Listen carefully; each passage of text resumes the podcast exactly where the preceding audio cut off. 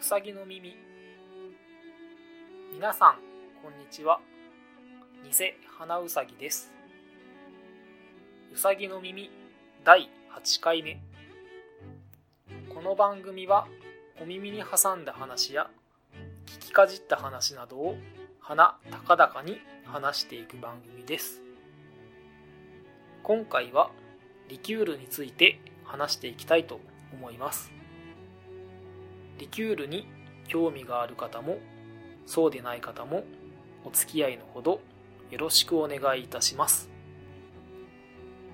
それでは早速リキュールについて話をしていきたいと思うのですがその前にお酒の分類を少し話しておこうかなと思います。お酒は大きく分けて3つに分類されるのですがまず1つ目に醸造酒というものがあるんですがこれはワインや日本酒ビールなどが醸造酒になります。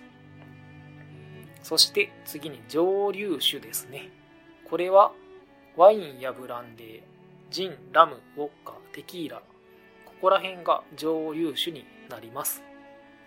そしてリキュールは混成酒というものになります。そしてこの混成酒どのようなものかというと醸造酒や蒸留酒に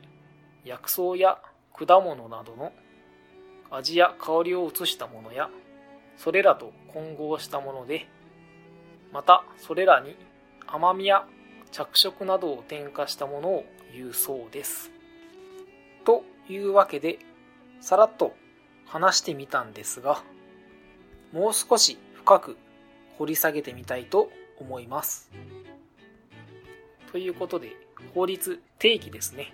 リキュールの定義を話していきたいと思うんですがまず日本の場合は酒税法というものでリキュールが定義されています。日本の酒税法によるとリキュール類とは種類と糖類その他の物品この場合は他の種類種類とはお酒のことですね。それも含むのですが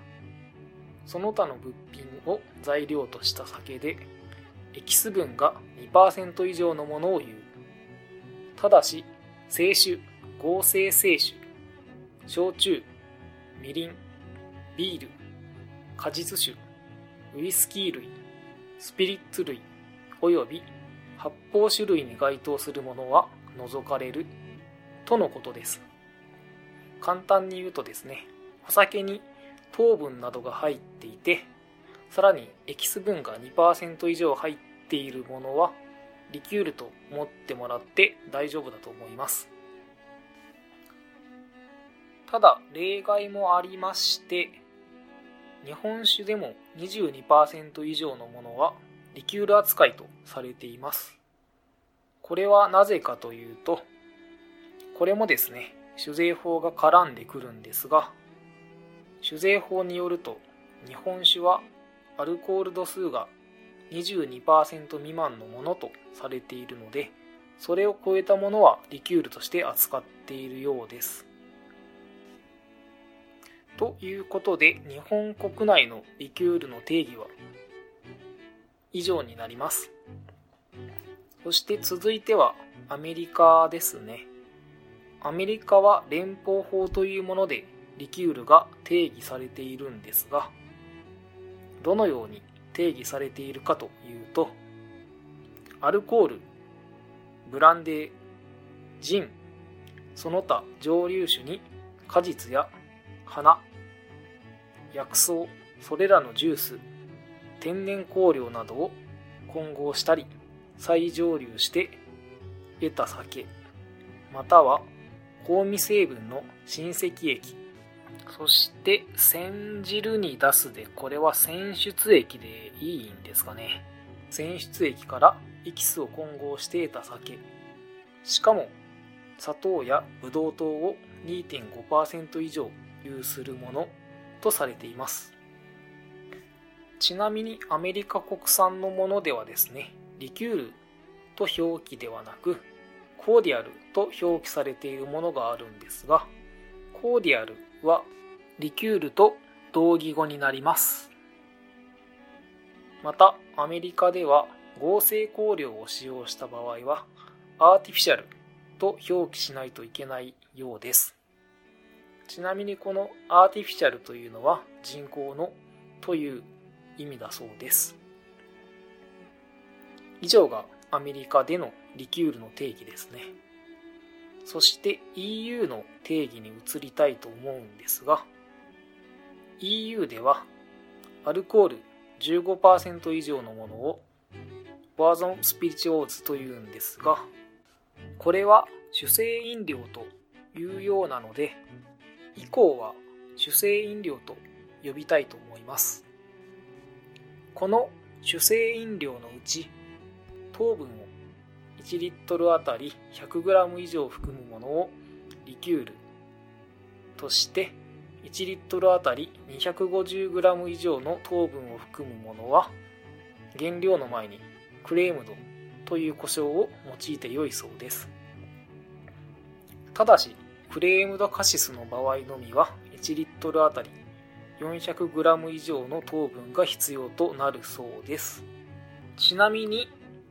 クレームドとは濃厚なという意味になるので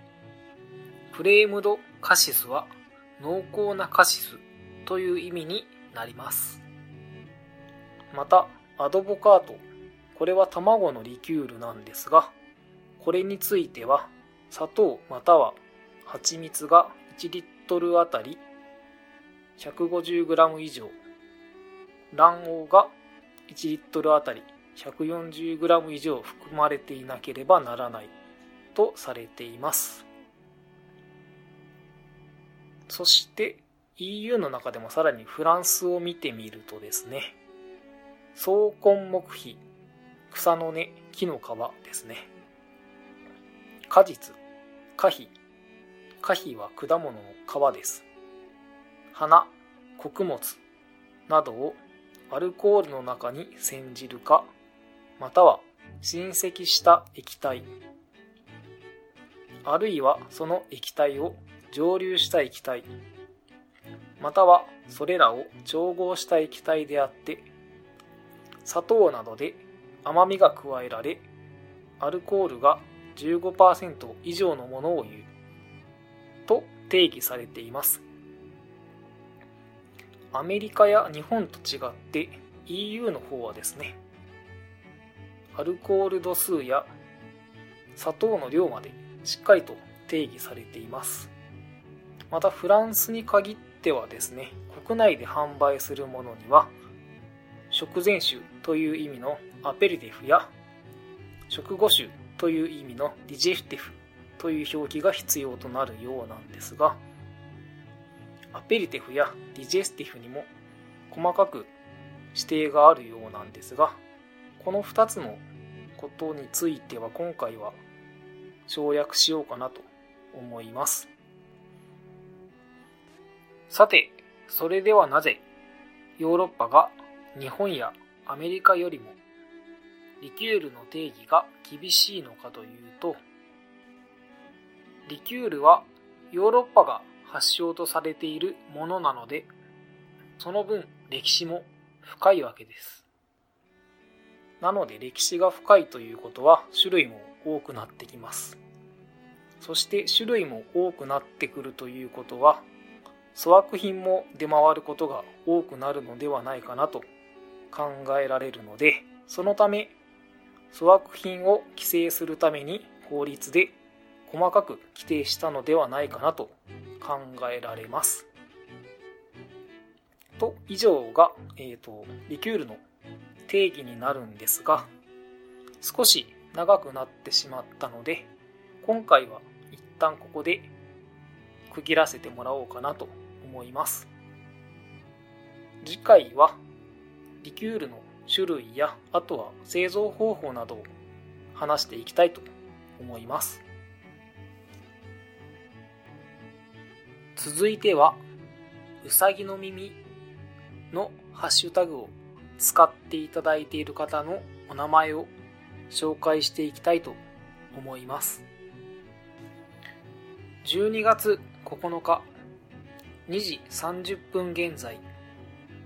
ハッシュタグをいただいている方のお名前は、奥地の声を配信されているちはやさん、ダウナーリブを配信されているゆえさん、あやなさん、えのさん、ももさん、あやほさん、くりおねちゃんさん、おきなとひょっとこ、江戸から現世を配信されているおきなさん。以上の方が今回はハッシュタグを使ってつぶやいていただいています。また、番組のアカウントの方にも様々な方から反応をいただいています。皆様、いつもありがとうございます。それでは最後にお酒の紹介をしていきたいと思います。今回はアビエーションというカクテルを紹介したいと思います。このアビエーションというカクテルなんですが、名前の意味は航空もしくは飛行といった意味合いがあるそうです。そしてこのカクテルの標準的なレシピはジンが 45ml レモンが 15ml そしてマラスキーノというリキュールをスプーン1杯分使います。そしてこの材料をシェイカーに入れてシェイクして作るカクテルになります。このカクテルはニューヨークでできたカクテルとされているんですが当時はバイオレットリキュールという紫色のリキュールを入れていたので薄紫色のカクテルになっていたのですがロンドンにあるサボイホテルというホテルがあるのですがこのホテルのレシピブックにはバイオレットリキュールを抜いたレシピが紹介されていてこちらの方が広まったため現在ではバイオレットリキュールを抜いた白っぽい色のアビエーションというカクテルがスタンダードなものになっているようです。ただ、オリジナルの少し薄紫色をしたカクテルもある程度の知名度を保っているようです。また、フランスのラルースという出版社があるんですが、こちらで紹介しているアビエーションは、ジンを使わずに、リボネというアペルティフワインというものがあるんですが、このリボネという甘口のワインベースのお酒を使ったカクテルが紹介されています。ということなので、アビエーションというカクテルは白っぽい色をしたスタンダードなレシピ薄紫色をしたオリジナルレシピ。そして少しマイナーなリキュールを使ったレシピ。この3つが存在しているようです。そしてこのカクテルの色なんですが白薄紫濃ゆめの褐色ということなんですがおそらくすべて空の色をイメージしているのではないかなと思われます。このように3種類あるアビエーション。皆さんのお好みで楽しまれてみてはいかがでしょうか？というわけで、うさぎの耳、今回は以上となります。この番組では皆様からのご意見、ご感想、ご質問、その他話してほしいことなどを募集しております。メッセージはメール、ツイッターハッシュタグ、ダイレクトメール、どの方法でも構いません。メールアドレスは、うさぎの耳2019アットマーク gmail.com ツイッターアカウントはうさぎの耳2019もしくはすべて漢字でうさぎの耳。漢字はうさぎは動物のうさぎ。のは乃木坂のの。耳は体の耳になります。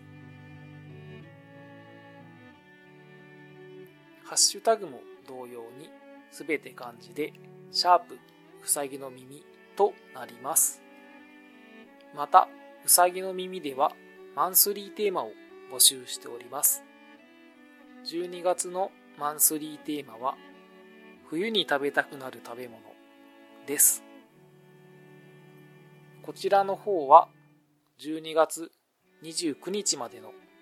募集となります。皆様からのメッセージ待ちしております。それではお聴きいただきありがとうございました。